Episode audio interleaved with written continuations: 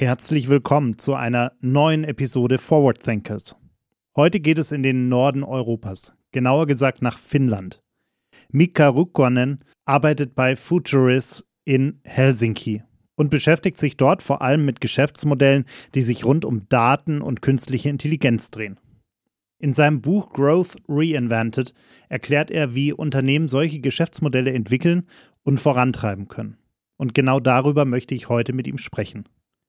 Da ich leider immer noch kein Finnisch spreche und Mika kein Deutsch, werden wir das Gespräch auf Englisch führen. Viel Spaß beim Zuhören.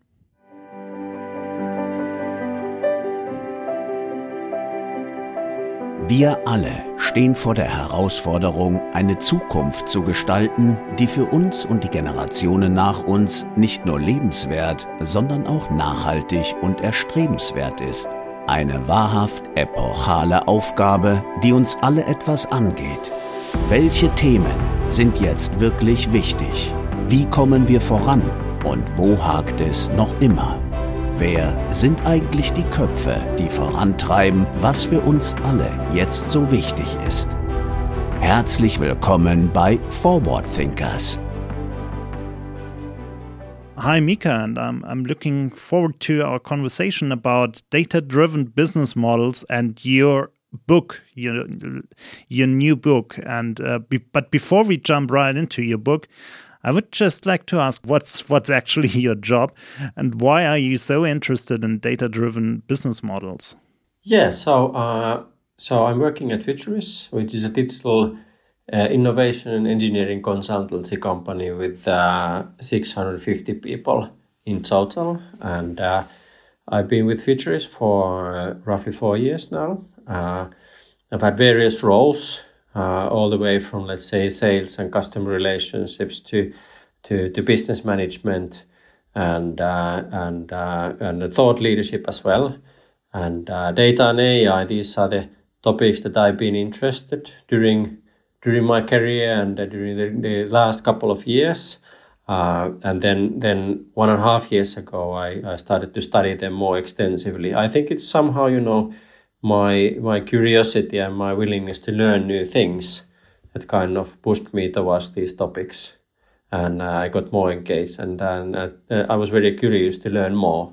So that was kind of the the starting point and the reasoning why I'm I'm, I'm more involved in these data and AI related topics nowadays. And and you're living in, in Finland, which is like um, well, uh, all the ones that listen to our podcast show regularly uh, know that this kind of one of my favorite countries, and one reason for that is that uh, Finland does so many things better than we are in Germany. So is it is is Finland a good good location to start innovation from? Yeah, I think it is. I think it is. I think there are many many things that favor innovation in this this country. You know, I think we have rather good infrastructure. We have rather good education system. Uh, plenty of skilled people. Kind of a peaceful and uh, and uh, and a good country uh, for for innovation for companies and uh, and uh, many supporting services such as financing or or public services and things like that, and uh, and also hopefully, hopefully enough open-minded thinking as well that we have people who, who are, are curious to learn more and uh, are not afraid to take risks. So I think uh, there are many positive things in the Finnish society and in the Finnish economy that kind of enable in innovation. So yes, I would say so. Yes from my experience, uh, people in Finland are much more open to to digital technologies, to uh, thinking out of the box to find solutions that might be tech based for uh, upcoming challenges. Uh, what, is there? Do you think it's it's really the education system that enables that, or is there something different? Something like a cultural thing you uh, have identi identified that that makes it so much easier? Yeah, I think that's a very good question, and it's a difficult question to answer because I think I think this is like an engineering country in a sense that you know many many people like like playing with technology or like like engineering stuff and. Uh, and uh, and obviously we have the past of, of Nokia as, as one of the big big company corporation uh, uh, or, or, of Finnish origin, and uh, and uh, but but it's difficult to say. I, I I don't have any one reason, you know, why why we are the engineering focused country. Maybe it's it's it's the culture somehow. Maybe maybe it's more kind of uh, let's say people with with kind of this kind of passion to study things on a, on a very deep level. Maybe it's somehow in our culture, and and maybe as said, these these companies that that we have had in the past. But uh, it's it's difficult for me to say that, that there would be like a one reason only. But so you wrote a book, uh, quite long one, and a quite complex one, but a very uh, good one. It's called Growth Reinvented. And it is all about strategies to monetize your data and AI.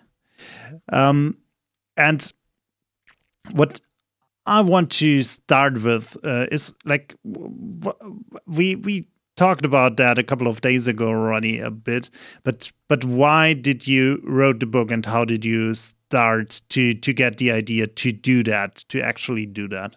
Yeah, so.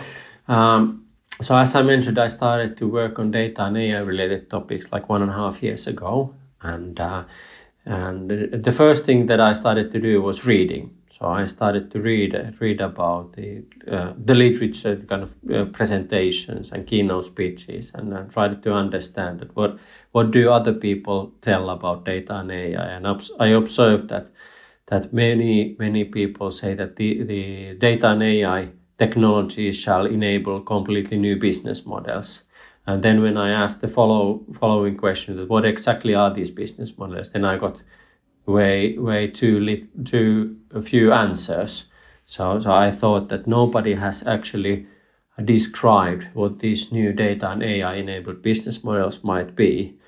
Yet at the same time, when I speak with companies, I, I also hear that companies have collected vast amount of data, yet they don't get uh, full benefit of their data or their algorithms either. So, so there's kind of this, let's say, theoretical challenge that that uh, there has been very little descriptions of these new business models, and and at the same time, there's these practical channels that companies require answers. AI has been a, a large hype topic in the last couple of years, and everything was somehow uh, connected to AI when it came to marketing a product. So every every little thing had some kind of an AI aspect in it, just to to have a better marketing story. But uh, if you really looked at many of those products and and uh, ideas, most of them didn't really have something what you would describe as a from a technological point of view you wouldn't describe that as a actually AI. So um, I think that changed a little bit in the last one or two years. People somehow started to realize what AI actually is and and how it can be used and how and on the other hand they also realized what is not part of AI and but something completely different maybe. What what do you think how how good is the understanding of what AI is and what it can do? Yeah, I think you know uh, there's been a big change uh, during the last two to three years. So still, uh, some two years ago, uh, many many business professionals asked that what is AI? What does it mean? What, what is it exactly? I hear about it, but I don't know what it what it is. So the first task was to to build this understanding that what are we talking about Whereas I think today the discussion is much more about what can I do with AI. So it, it's moving towards these practical solutions and uh, and applications and uh, and uh, and business cases and, and, and so on. So I think there's there has been a big change. I would even call it kind of a an increased maturity in that sense that you know uh, first you had data, then you had analytics, then you had more advanced analytics and and maybe at some point uh, uh, companies reached this this kind of a higher maturity when when they could actually call something AI, uh, and and still many companies cannot. So it's it's kind of this kind of gradual and and continuous journey towards kind of higher maturity when it comes to these technologies. So one of the major questions in your book is like how can companies grow and generate more revenue with data and AI? So what what what would be the first, the very first step in answering that question? What would you recommend to uh, companies that somehow want to make more revenue with data and AI but don't know how? I think the first step, I think the very important step always, always to start from the customer, from the market, to understand that, that what are our customers telling me? What are what what is the market situation? What kind of conditions are in the marketplace? What might be the needs for data or for algorithms? And uh, understanding the demand side of thing, things. I think uh, a common mistake is to start too much and too deeply from the data and algorithms point of view. So, you know, uh, uh, people are uh, kind of anxious to dig deeper into data and algorithms, but they often uh, don't put enough effort on understanding what the market really needs and what the customers really want. And so I would strongly encourage to start from the market and customer point of view uh, to understand the, where, where the demand, demand is and uh, what are the wishes, and then only then uh, to go to data and to the algorithms to understand what kind of capabilities are in place.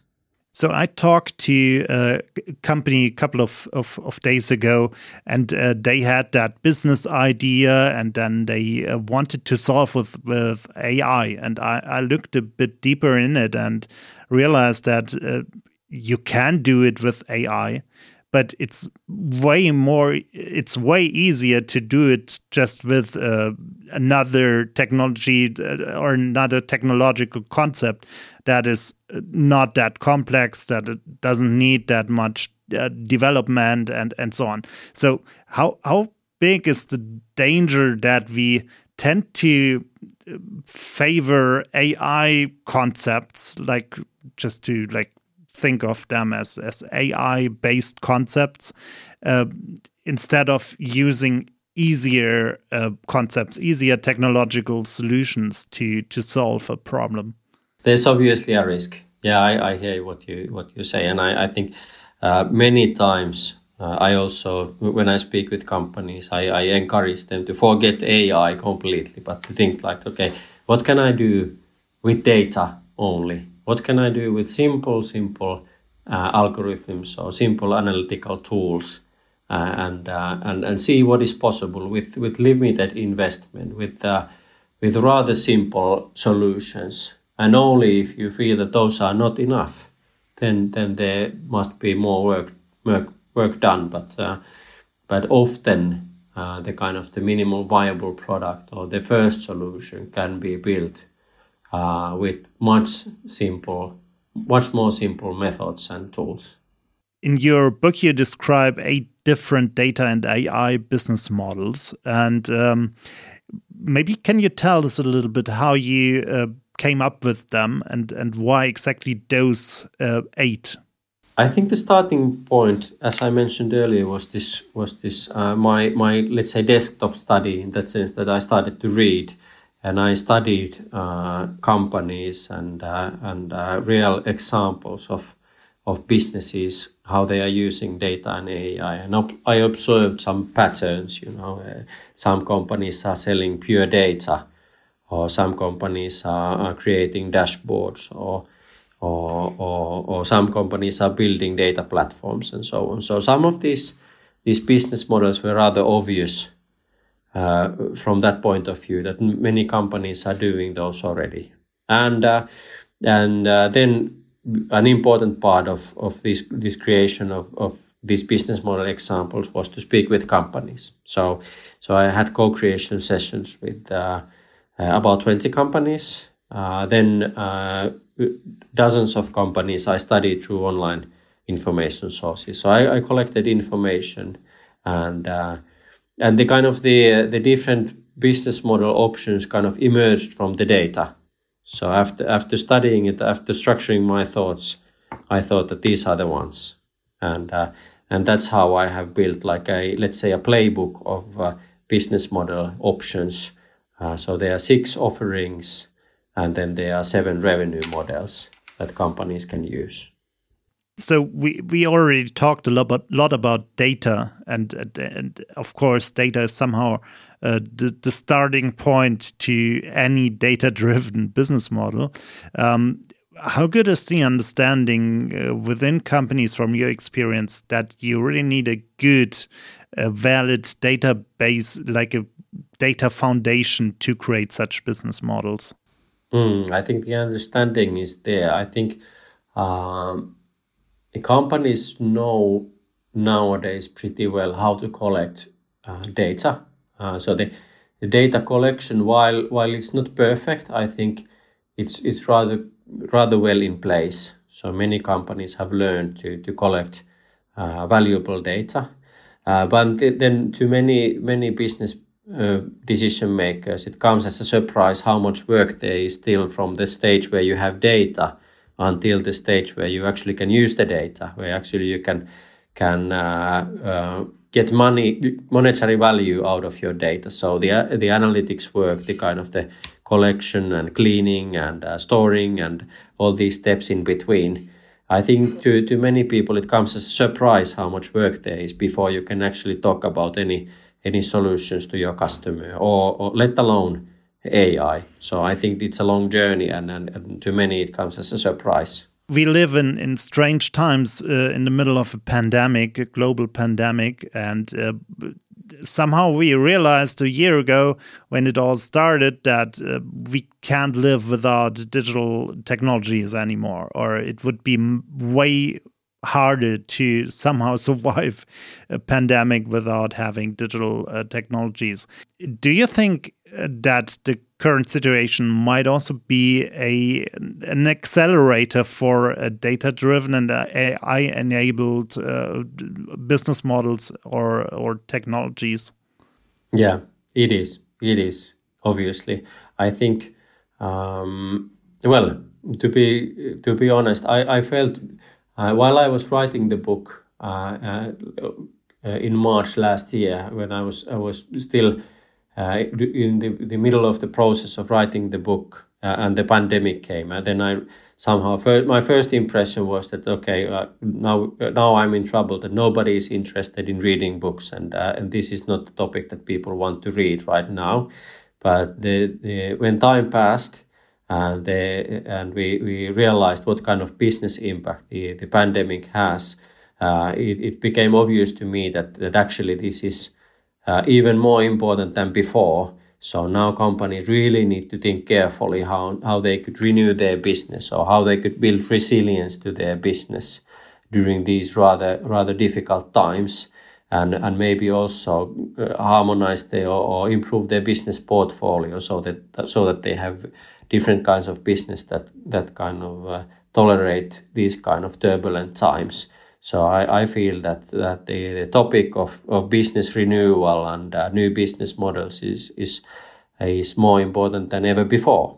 Also leads to a needed cultural change from my point of view, especially if you look at developing new business models. Um, you also have to adapt your your company culture, your corporate culture to those new business models, to new technologies, and to also to establish an understanding of those new technologies and ideas uh, within your company, within your uh, among your employees. So, uh, what what's your point of view on that? How do you really convince your team, your uh, employees, to join you on that journey into uh, more uh, data based or, or data driven business models? I think the culture part is a, is a, is a really important one uh, and not an easy one. Uh, so so I think there are still many, many companies that are being managed in a in a rather traditional way, which is often this kind of top top down management and uh, and uh, strict focus on on uh, profits and uh, and planning and uh, and uh, they are very very functional or hierarchical or have big silos in the organization. Now, if if you look at what this kind of new business model innovation thinking and culture needs, uh, and especially these data and AI uh, enabled business models. It's more about uh, entrepreneurial mindset or experimentation or or small autonomous teams or or even you know calculating probabilities or making observations these kind of very different kinds of things that need to happen not only in the management but also in the daily operations of the company. So so it's a big big change and uh, i think an important step an important part of that that journey is to make it visible in the daily life of of people what data really is. So so so teaching people to use data uh, teaching people to to calculate things or or, or learn learn from data or use data for decision making. And uh, once you get that daily change happening then you can speak about this change in the in the culture. But you need to start kind of bottom up from the kind of practical things that happen every day and only then you can talk about this bigger culture change. How important is the communication part in that whole thing? Like also also with your customers uh, to to really educate them on what you are actually doing? Mm, i think it's important. I think uh, and by the way both internal and external communications because uh, using data for business purposes is not too well understood commonly by let's say employees or or customers even. So so it's it's common that companies who want to use data or algorithms for business purposes they need to educate their customers to buy in a different way or to pay in a different way or they need to let go of old ways of working and teach their employees to work in a completely new way. So this is the, and and and yes communications it's an important part but also training uh, kind of upskilling people uh, so so the communication part is, is not the only thing to do but you really need to train and educate and uh, and even incentivize. You have to build incentives for people to work in a new way. So so there are many things to be done. And and and uh, I, I might even call it like a complete change management program that you need to to manage. Mm, as as you know, I'm I'm based here in Germany, and we are like very cautious when it comes to to data privacy and stuff like that somehow the pandemic also changed that a little bit because we we needed solutions from from one moment to another and and we uh, didn't have the time to to check everything and to like make sure that all those privacy topics are are okay um, what do you think? What what is the right amount of cautiousness when it comes to data privacy, especially when it comes to to data driven uh, business models? How do you deal with with data privacy, and and how do we make sure that it's okay how the data is used? Yeah, I think uh, these these privacy uh, and ethical issues, by the way, these both uh, emerge and, and, and they are commonly being discussed. Uh, those companies that I've, I've been working with kind of see themselves and want to be known as a, as a credible and trusted player. And, and many of them are, are uh, even actually doing that in a very positive way that they are they are not taking too big risks or they are following regulation and uh, and the the applicable laws which differ differ slightly country by country also, and, and the mindsets and the practices. But uh, it, it, it's it's rather industry specific also. So so you need to look at the industry characteristics. If you have data from let's say uh, equipment or machines, those are not tied to any any persons or people. So so so they are more safe. Let's say uh, in that sense that you you're not uh, harming anybody if, if you at least in general you are not harming anybody if you are using data that comes from machines let, let's put it that way but then for example there are these uh, sensitive data assets such as uh, banking data or healthcare data or or personal issues or these kind of things and and obviously there you need to be extra careful and there's kind of the the kind of the demands for companies who possess this kind of data is is these demands are way higher. And uh, so, as said, it, it, it also depends on the kind of the case and the, the industry in question. Your book is available on on um, Amazon as a printed copy, and and I think also on your your uh, website. So who who would be the ones you would like to read the book? Who who is your uh, your main target audience for the book? The book is sort of positioned in in kind of in the middle ground of of uh, commercial people and technical people. So from the commercial side, business leaders who are are curious and interested in data and AI related topics or, or in general want to understand uh, technology better, they might find it uh, insightful. Then, on the other hand, there are some of these technology specialists who want to speak the same language with the business people. So, also for them, it might be useful, useful to, to study these kind of business focused topics. Uh, that might help them to, to, to work with their colleagues in, in, in, in a company. Uh, other than that, there might be other target groups as well. Let's say investors or students or or let's say the public sector as well. And and for them, it might be uh, important information and uh, and new new insights that that might help them to work better. But I I would say as the core core target group, it's it's somewhere there in the middle of uh, of the business people and the technical people in your conclusion in the final chapter of your book, you you have a, a, a, interesting question you you would like business leaders to ask them themselves. Um, can data and AI usher in game changing opportunities within our market, and if so, how could we take advantage?